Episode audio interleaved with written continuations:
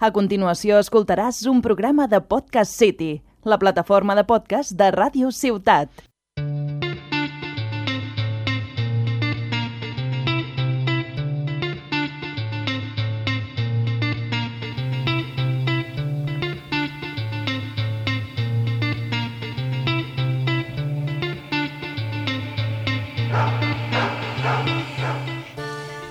Hola, hola, hola.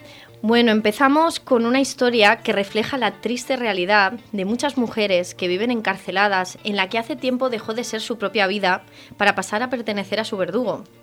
Mujeres que de repente se encuentran en un túnel sin salida porque su peor enemigo no les deja ver la luz.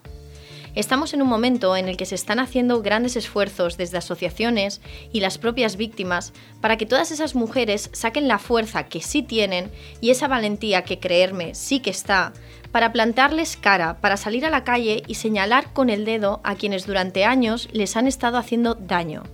No queremos ni una más y por supuesto ni una menos. Empezamos. Eres tonta. No vales para nada. Nunca serás nadie sin mí. No tienes a nadie. Estás sola. 112.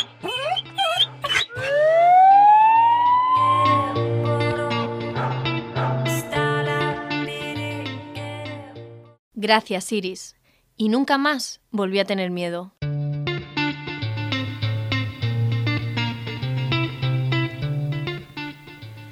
Madre mía, chicos, un, un, relato muy breve, pero que por desgracia refleja claramente el sufrimiento de muchísimas mujeres, ¿verdad? Pues sí, Sheila, los datos oficiales hasta la fecha de este último año son horribles. Según el balance de la Delegación de Gobierno para la Violencia de Género, 52 mujeres han sido asesinadas a mano de sus parejas o exparejas en lo que va de año. Solo en 11 casos había denuncia contra el maltratador. Y de los 11 casos, únicamente en 5 se habían tomado medidas de alejamiento contra el agresor, y 34 de las 52 mujeres convivían con sus maltratadores. Tremendo. Eh, todavía no hemos cerrado el 2019 y ya vamos superando las víctimas del año 2018. Sin duda, unos datos horribles y es una evidencia que se necesitan medidas más duras para acabar con esta situación.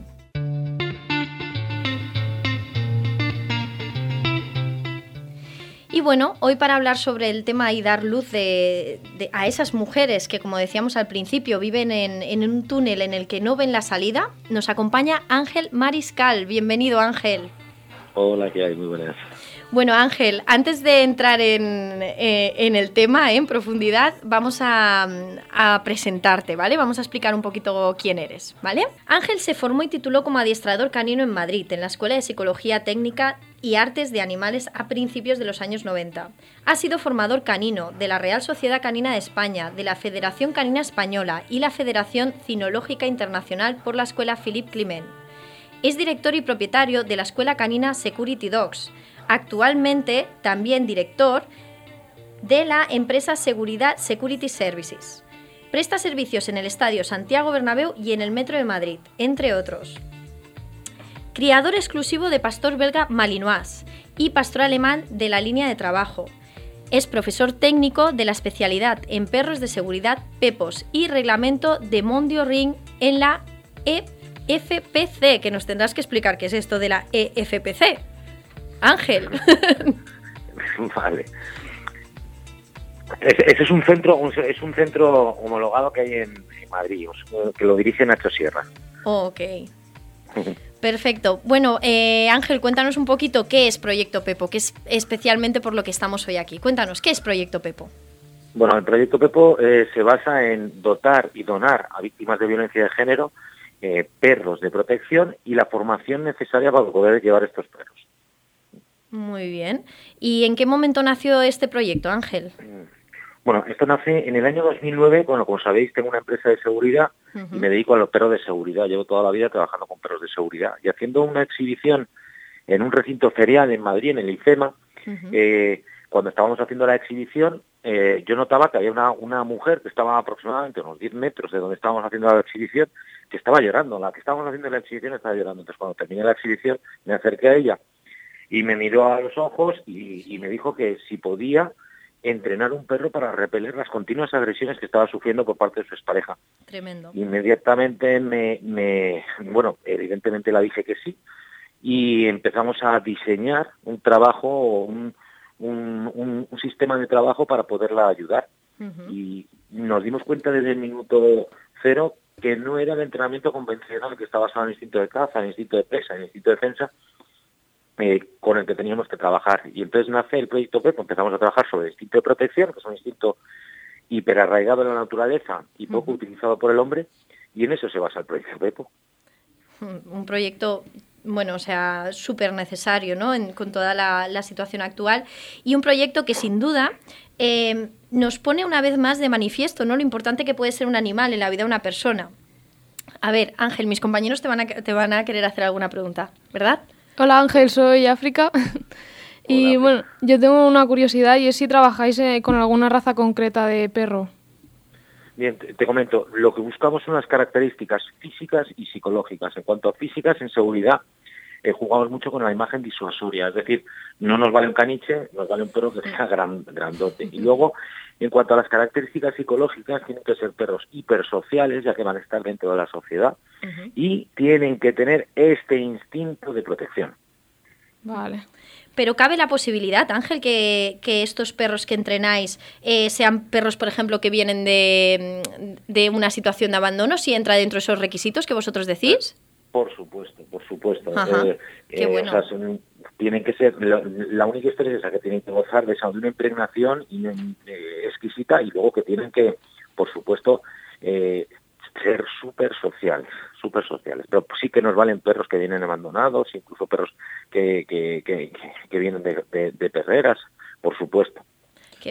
Qué, bonito, porque al final no es poder ofrecer de otra manera ¿no? una segunda oportunidad tanto a la víctima ¿no? como, como a un animal, ¿no? En el caso de que pueda ser un, un perro adoptado, que insisto, o sea, no tiene por qué serlo, ¿no? O sea, tenéis perros preparados para ello, pero bueno, el hecho de que quepa esa posibilidad, pues, pues también es un dato muy interesante. Sí, sí, está claro, está claro. Hola Ángel, soy Iván. Entonces Hola, tenemos Iván. que entender que el perro, por el hecho de ser un perro preparado, no va a permitir que nadie se acerque a su dueña. No, no, no, no. El perro, el perro en principio para, pues según el entrenamiento que lleve el perro, el perro entiende que todo el mundo es bueno. Es decir, el perro deja acercar a todo el mundo a su dueña.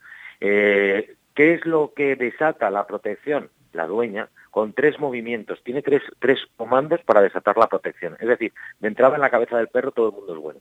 Se puede acercar todo el mundo, incluso pueden gritar a su lado, incluso pueden tirar cosas, que el perro tiene que tener un control de protección exquisito. Y solamente estos tres comandos que tiene, que es uno verbal, el, oye, cuídame al perro, le- decirle eso por el entrenamiento, salta la protección. Luego hay otro comando que es el mecánico, que es agarrar el arnés. Cuando la usuaria agarra el arnés, el perro entra también en protección. Y luego otro que estamos ahora trabajando, que es el más nuevo de todos, y quizás el que más se vaya a utilizar, es el bloqueo. Eh, toda víctima de violencia de género, cuando sufre estrés postraumático, al su- sufre bloqueo ante determinadas situaciones, eh, eh, digamos, que la, que, la, que la la hacen sentir peligro. Cuando sufren este bloqueo, el perro entra en modo protección. Impresionante, ¿no? Como un perro puede tener esa capacidad de identificar todas esas cosas, ¿no? A mí me, me, deja, me deja alucinada, la verdad. Bueno, Ángel, hacéis una labor tremenda, ¿no? Nosotros en Revolución Pata siempre decimos que los animales llegan a la vida de las personas prácticamente como un regalo, ¿no? En algunas ocasiones llegan para toda la vida y en otras, desgraciadamente, acaban como un juguete roto. Pero desde luego estoy segura que, que en vuestro caso es un regalo que, que- que esas víctimas no van a dejar marchar jamás. Jamás, jamás. De, de entrada, bueno, el, el, el Pepo, el perro de protección más viejo, ahora mismo tiene 11 años. Y, y la dueña está enamorada de él. Qué barbaridad. Es que, es que nos parece un, un- un proyecto precioso. Y oye, ¿habéis tenido el caso de mujeres que nunca habían tenido relación con un animal? O sea, que, que no... Claro, para la persona que alguna vez ha tenido algún perro no puede llegar a entender que, que le, pueda, que le pueda hacer esa, em, ese servicio o esa protección, pero para alguien que no ha tenido jamás un perro, ¿no? Comprender que pueda llegarle a, a dar ese servicio tiene que alucinar la gente. Sí, sí, la base del éxito del proyecto yo creo que se basa en la formación de la usuaria. Es decir, no es cuestión de coger y decir, mira, te voy a dar este perro. Pero no entendemos dar un perro ni a un vigilante de seguridad, ni a una víctima de violencia de género, ni a nadie sin tener una formación exquisita. Entonces, yo creo que un poco la base del, éxito es estos cursos que realizan ellas, que son obligatorios para poder tener el perro que es uno de 20 horas, el que obliga la ley a los vigilantes de seguridad para poder llevar perros de seguridad, que aunque estos no son perros de seguridad, a ella les ayuda tremendamente en el manejo. Luego hay otro curso que es el que el que les habilita como adiestradoras. Ellas en el fondo hay muchas que son adiestradoras, o sea, terminan su programa formativo y están adiestrando perros. Y este curso de adiestrador, que son 150 horas, es donde se les entrega el futuro Pepo y donde ellas trabajan con el, perro, con el perro hasta terminar su formación. Cuando termina hasta 150 horas, tienen otro curso que son de 20 horas, que es, eh, de perros de protección, en el que ellas mismas son partícipes y cuentan un poco al mundo la ayuda que les ha aportado el perro. Qué, pasada. Oye, tengo una duda. Em, cuando, o sea, yo viendo las imágenes no vuestras en, todas en las redes sociales, los vídeos que tenéis colgados, veo que los perros llevan un bozal, ¿no? Un bozal que es muy especial. ¿Es esto lo que realmente le hace de, de, arma disuasoria? ¿Cómo se decía? Disuasoria. Que no me sale. Hemos estado aquí con la palabra atravesada todo el rato. Sí, sí. Bueno, os, comento un poco. El, tema de bozales, bozales están especialmente diseñados y se llaman bozales de impacto. Eh, ¿Qué es lo que trabajamos con el bozal? El perro naturalmente muerde. Nosotros estos perros, cuando eh, trabajamos su, su, instinto de protección, eh, no les enseñamos a, a, morder, sino que se les enseña a empujar con ese bozal de tal manera que lo que estamos haciendo un poco es proteger a ese agresor. Es decir, el perro no se le enseña a morder, se enseña que con ese bozal tiene que empujar. ¿Qué es lo que pasa? Que los em-, empujones que te puede pegar con ese bozal, pues te derriban y bueno, si no estás protegido te pueden dejar ahí cao. Pero no se les enseña a morder, sino se les enseña a empujar con este bozal. Sí, había visto algún vídeo, pero, pero no, lo entendía bien, no sabía si realmente era lo que estábamos comentando, ¿no? que era de, impacto. Dime, Iván, que querías eh, preguntarle algo. Sí, una, cosa, por ejemplo, como eh, al menos lo que tengo más entendido por la tele y tal, cuando un perro muerde o ataca a una persona, pues siempre pues acaba un poco mal, ¿no? Ese animal. Si por lo que sea estos perros, por lo, por lo que sea, acaban mordiendo o algo así al agresor, eh, ¿tienen algún tipo de, de protección ante la ley o algo así de que no les vaya a pasar nada? Sí, sí, sí, eh, es, es muy fácil. Normalmente estos perros llevan este bozal y el bozal no deja de ser una protección para terceros. ¿Qué quiere decir? Que el bozal lo que, hace, lo que hacemos es proteger al agresor. Si el agresor eh, se salta esa orden de alejamiento y entra en contacto con la usuaria, pues al haber una orden de alejamiento ya está incumpliendo la ley. Eh, ¿Qué es lo que pasa? Que este perro puede repeler esa agresión, puede quitarle el bozal al perro y que llegue a morder. Existe un principio de proporcionalidad que ya lo estudia muy bien. Nunca se debe causar más daño del que te puedan hacer o te puedan causar. De entrada ya sabemos que hay una rotura de orden de alejamiento, pero el bozal es raro que se lo vayan a quitar. De todas formas, todos los perros cuando te empiezan su programa formativo se les hace un seguro en el cual eh, se cubre como perro de protección para víctimas de violencia de género en alto riesgo. Por esto que quiere decir que están por ahí también están cubiertas. Y cubiertos, más que nada cubiertos los perros también. A ver, que tenemos por aquí una invitada ¿eh? que, que, nos ha venido de última hora, que es Rebeca, que es una chica que colabora con una asociación de animales aquí en Tarragona y que se muere por hacerte una pregunta. A ver, cuenta. Em, hola Ángel. Eh, bueno, más que nada em, te quería preguntar porque me imagino que el vínculo que hacen perro y, y víctima tiene que ser eh, una pasada, pero como has comentado que ellas también tienen que, hacer todo un proceso de aprendizaje muy lógico y que veo maravillosamente bien, intuyo también, o me gustaría que me confirmaras, a ver si solo es una idea mía, que por lo tanto eh, no solamente el perro les ayuda a ellas, sino que todo el proceso que hacéis les ayuda a ellas a ganar confianza y a mejorar psicológicamente en el trauma que han estado pasando, ¿no? Sí, sí, sí, es, es, evidente. Eh, daos cuenta, cuando iniciamos el proyecto, eh, por supuesto todos los entrenamientos y todo nos dejamos asesorar por los psicólogos, que es realmente quienes entienden eh, o, entienden la violencia de género desde dentro. ¿Y qué es lo que pasa? Que cuando, cuando cuando empiezan en su programa, es que, espera, repíteme la pregunta, me he quedado pillado. que, bueno, que con todo este proceso que ellas mejoran, ¿no? Psicológicamente, Ah, gracias al trabajo, tiene que haber un vínculo con el perro que ha de ser mm, brutal, o sea, mm, no sé hasta qué nivel ese vínculo con, con el animal, ¿no? Las, Las ayuda. ayuda a Las salir ayuda, de, ese las ba- saca. de ese bache psicológico, de, Sí, ese, sí. de, ese, de ese miedo, ¿no? A salir a la calle. Sí, sí, quiero decir Sí, que te- tiene que ser te- bestial esto. Sí, te comento. Mira, normalmente el, el proyecto Pepo nació para darle esta protección a esta, a esta mujer en este preciso momento en el que se encontraba con su agresor. Entonces ella activaba las señales telemáticas que le pone a disposición el Estado, que puede ser la pulsera, este- las señales GPS que, que lo que están haciendo es mandar una señal a las fuerzas y cuerpos de seguridad que apare- aparecen en, en el mejor de los casos en 5 o 7 minutos. Entonces ahí poníamos el perro para que pudiese proteger a la usuaria en ese momento. Cuando iniciamos el proyecto nos damos cuenta desde el minuto cero que la protección que les aporta el perro empieza a caer o a ponerse en un segundo lugar. Inmediatamente empezamos a hablar con psicólogos porque empezamos a ver que la recuperación de las mujeres era total y absoluta desde el minuto cero de tener su perro. Es decir, la empatía, el poder salir a la calle, el poder relacionarse, el, la- la- el empoderamiento, el, el- el- pues todo esto se lo daba el perro desde el minuto cero. Hay una hay una persona aquí un- que es una eminencia en psiquiatría, que es eh, eh, era el, el- era el, el director del, del- de psiquiatría del hospital 12 de octubre, que es uno de los hospitales más grandes que hay en España, por no decir el más grande, que conocedor del proyecto dijo, es que yo ni con siete años de terapia consigo lo que conseguí este perro con siete días. Eh, eh, hay casos muy muy curiosos. eh, pues hay, hay mujeres que me llaman cuando tienen el perro, desde el minuto cero de tener el perro, me llaman y me dicen, mira Ángel, estamos en- estamos aquí en el parque a las 12 de la noche. Y entonces yo le digo, vale, yo estoy aquí en la cama a las 12 de la noche.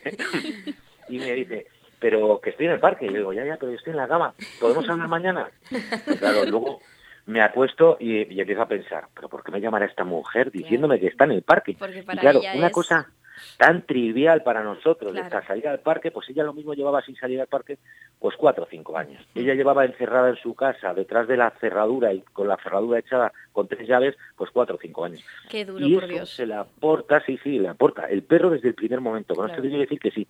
Nosotros cuando valoramos el proyecto, empezamos con el proyecto, eh, nuestra finalidad era la protección. Hoy por hoy, la finalidad de la protección ha caído en un segundo nivel.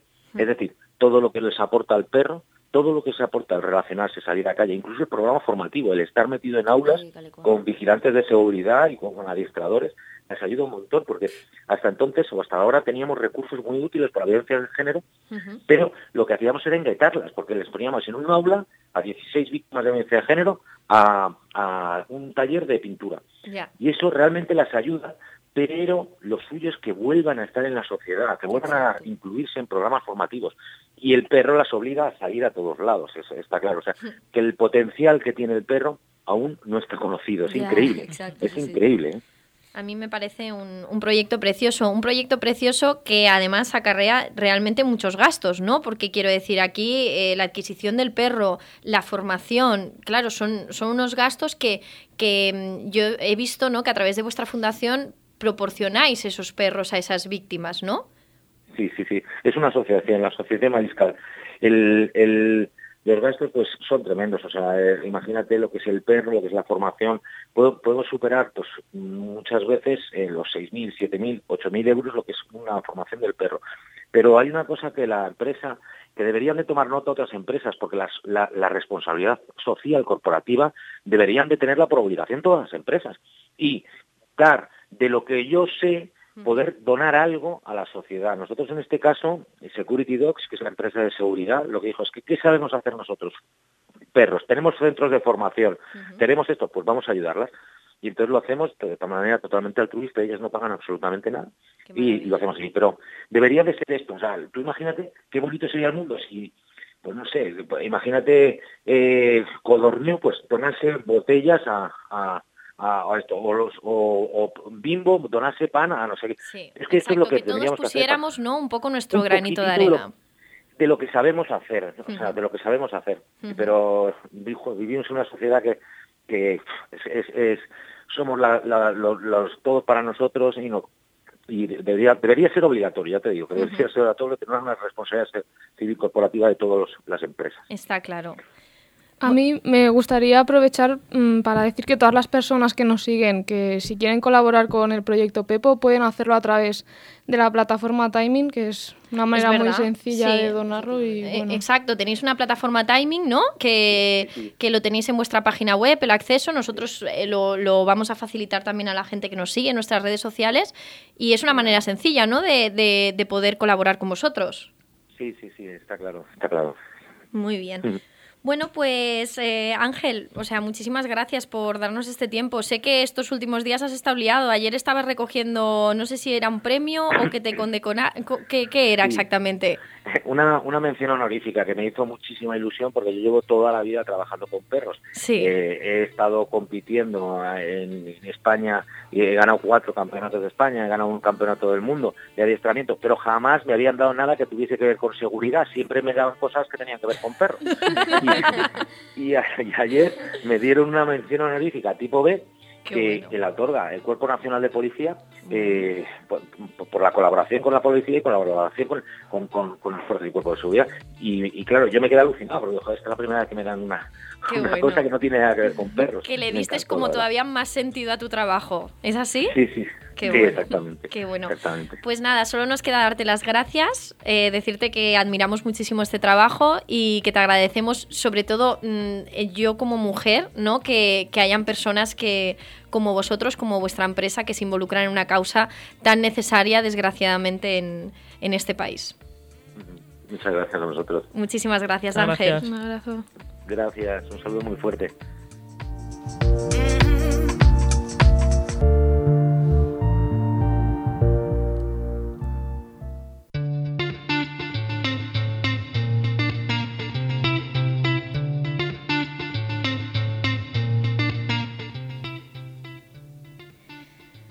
Bueno, proyecto Pepo, súper interesante. Eh, además, Ángel nos lo ha explicado la mar de bien, ¿no? Ha sido como que, que queríamos saber más, pero no tenemos tiempo para todo. Entonces, lo que sí que queríamos decir a todas las personas que nos escucháis, saber que os dejamos todos los enlaces de interés sobre Proyecto Pepo en nuestras redes sociales, ¿ok? Y bueno, un programa intenso que la verdad que nos da mucho que pensar, eh, sobre todo el- lo que deben pasar esta- estas mujeres, qué horror. Iván, tú, tú que eres, que eres hombrecito, ¿eh? porque todavía estás ahí en proyecto, que eres muy joven, ¿eh? ¿qué opinas sobre todo este tema? Pues mira, Sheila, a mí en verdad lo que más me asusta es que, bueno, claro, como tú nos comentaste, es que el tema de esta semana eh, sería del, del maltrato y la violencia de género, pues hemos estado buscando información. Y lo que. Una de las cosas que más me ha asustado y que más. Es, o sea, son noticias a nivel de que los maltratadores usan el, el animal, que tanto Sí. perro como lo que sea, para hacer daño a sus parejas. O sea, que es que ya ves que son gente que no tiene escrúpulos. O sea, que es que le da igual hacer daño a cualquier, a cualquier costa. Y, y la verdad es que el machismo es, es que es algo muy integrado en nuestra sociedad y que es que ya no lo, lo tenemos desde muy jóvenes. Y eso demuestra una vez más, y como siempre decimos, que la educación es fundamental para atacar los problemas más comunes de esta sociedad. Pues sí, chicos, eh, haciendo mención eh, tanto a educación como a lo que decía Iván, que es un tema en el que vamos a entrar otro día en profundidad, de cómo el efecto rebote del maltratador está cada vez afectando más a los animales domésticos. ¿eh? Es, es algo que, que vamos a tratar otro día con profundidad porque hoy ya no nos queda tiempo para ello. Y volviendo al tema de la educación, precisamente os tenía que hablar que ya está abierta la agenda para reservar las sesiones de educación sobre bienestar animal de Proyecto Revolución Pata Educa. Y si no me equivoco, a mediados de diciembre estaremos frente a los primeros peques, que esto nos hace mucha ilusión, ¿eh? Vamos a intentar que entiendan que, una que un animal no merece terminar como comentábamos antes, como un juguete roto.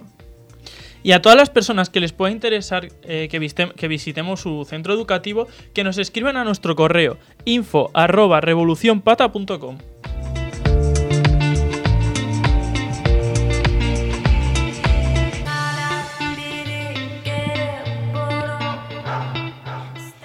Y llegamos al final de este podcast, pero no podíamos terminar sin antes intentar conseguir un final feliz para un perro que ya lleva demasiado tiempo esperando su oportunidad. Así es, él es Tiago. Es un cruce de labrador que tiene cuatro años, es súper sociable, pero bueno, ¿quién mejor que su- una de sus cuidadoras para presentarnos un poquito más sobre él? Eso, Rebeca, ¿quién mejor? Ya que has venido hoy hablarás, ¿no?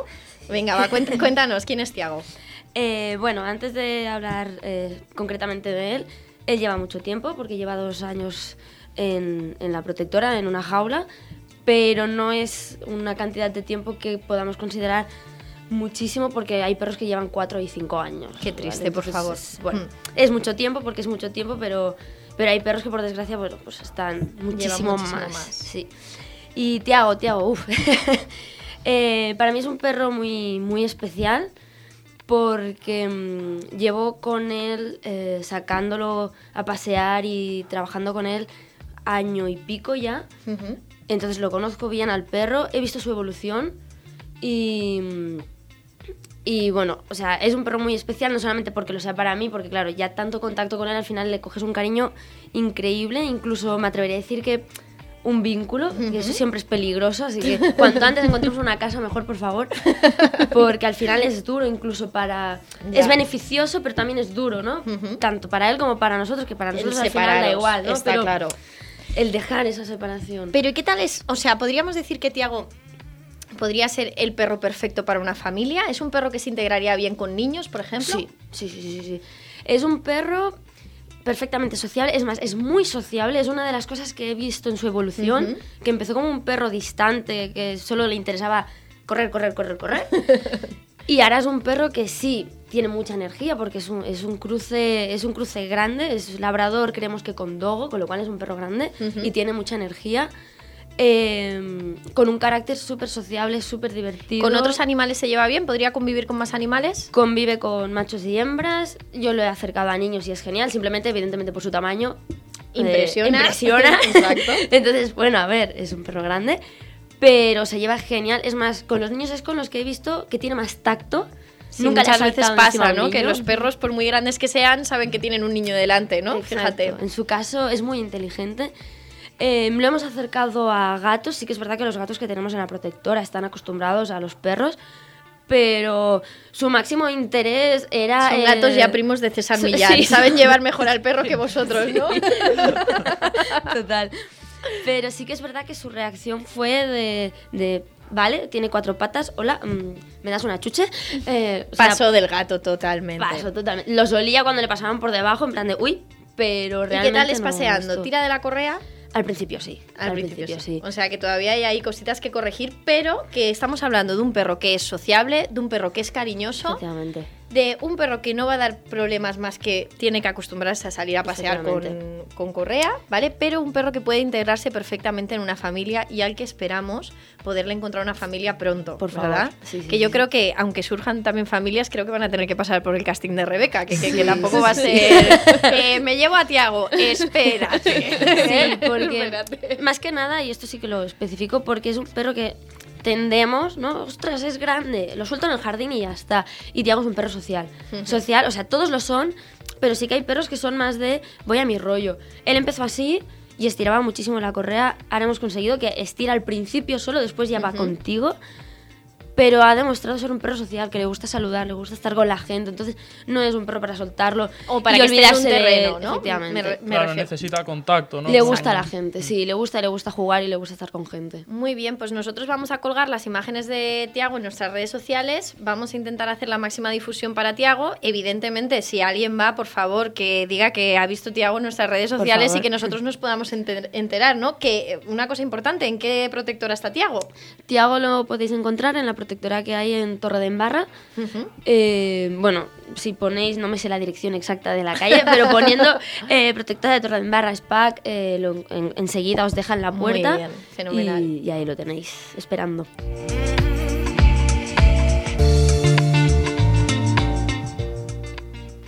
Y bueno, ahora sí, llegamos al final. Mil gracias a todos los que descargáis nuestro podcast, nos seguís en las redes sociales y a todos los que compartís nuestras publicaciones, que siempre lo decimos que es importantísimo, una manera más de, de- de ayudar, ¿no? La difusión que hacemos en las redes sociales. Y bueno, gracias por estar aquí, África. Gracias a ti por, por dejarnos estar aquí. Hoy os la habéis pasado bien, ¿eh? Sí, Hoy sí. os ha encantado el tema. Iván, Encantado. Sí, ¿no? ¿Volverás? Sí, hombre. ¿Y tú, Rebeca, te sumas o no te sumas Yo a la me- revolución? Yo me sumo a la revolución. Qué bueno. Y bueno, a los que nos escucháis, deciros que en unos días volvemos a estar aquí con vosotros para seguir sumando gente a esta revolución y, por supuesto, para dar voz a los que no la tienen. Nos vemos en las redes. Revolución Pata, chicos. Hasta pronto.